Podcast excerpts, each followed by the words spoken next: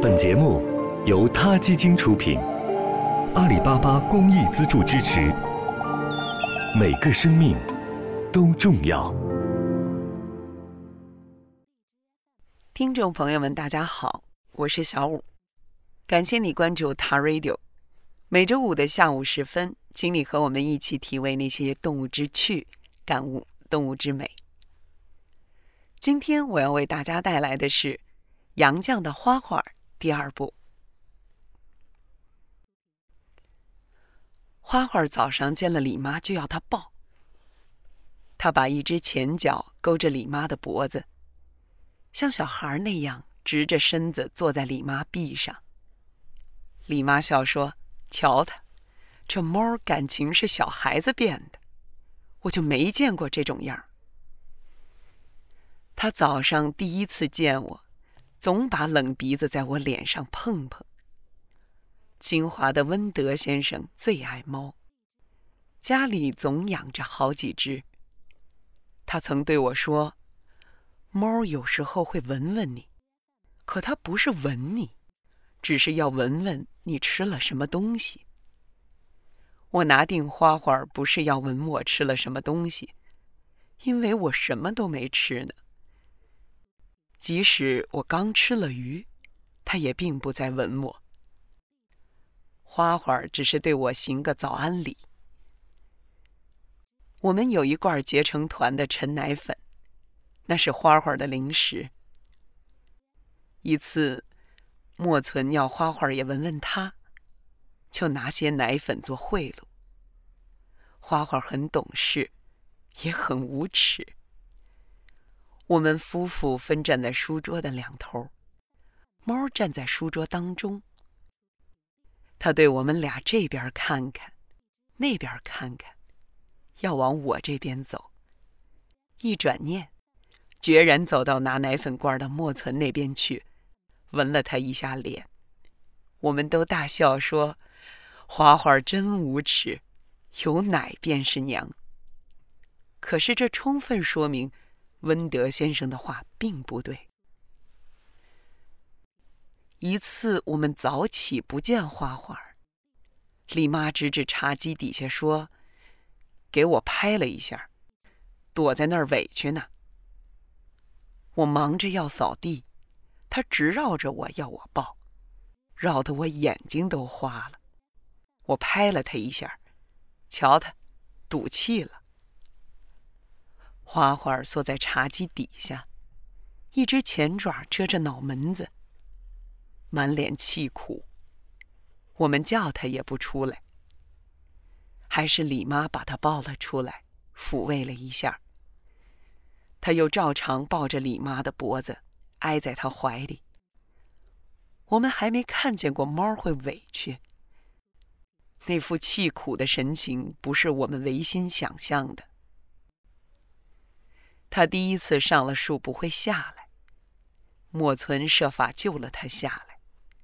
他把爪子软软的在莫存臂上搭两下，表示感谢。这也不是我们主观唯心的想象。花花清早常从户外到我们卧房窗前来窥望。我睡在离窗最近的一边，他也和大白一样。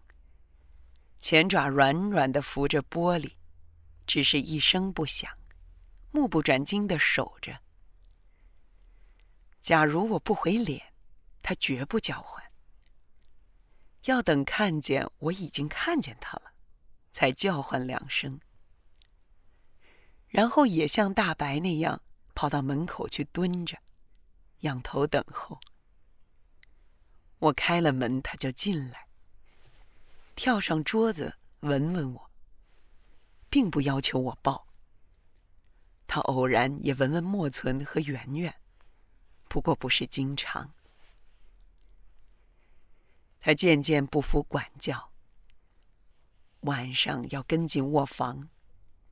我们把他按在沙发上，可是，一松手他就窜进卧房，捉出来又窜进去。两只眼睛只顾看着我们，表情是恳求。我们三个都心软了，就让他进屋，看他进来了怎么样。我们的卧房是一长间，南北各有大窗，中间放个大衣柜，把屋子隔成前后两间。圆圆睡后间。大衣橱的左侧上方是个小厨。花花白天常进卧房，大约看中了那个小厨。他仰头对着小厨叫：“我开了小厨的门，他一窜就窜进去，蜷伏在内不肯出来。我们都笑他找到了好一个安适的窝，就开着小厨的门，让他睡在里面。可是他又不安分，一会儿又跳到床上。”要钻被窝，他好像知道莫存最依顺他，就往他被窝里钻。可是，一会儿又嫌闷，又要出门去。我们给他折腾了一顿，只好狠狠心把他赶走。经过两三次严厉的管教，他也就听话了。一次，我们吃荷花雀，他吃了些脖子、爪子之类。快活的发疯似的从椅子上跳到桌子上，又跳回地上，欢腾跳跃，逗得我们大笑不止。他爱吃的东西很特别，如老玉米、水果糖、花生米，好像别的猫不爱吃这些。转眼由春天到了冬天，有时大雪。我怕李妈滑倒，就自己买菜。我买菜总为李妈买一包香烟，一包花生米。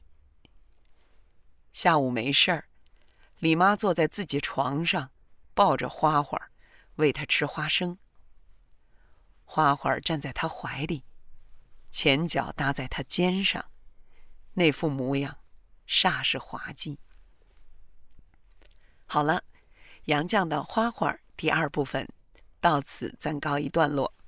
今天的 radio 就到这里了，希望各位喜欢。有什么想说的话，大家可以踊跃给我们留言。这里是他 radio，每个生命都重要。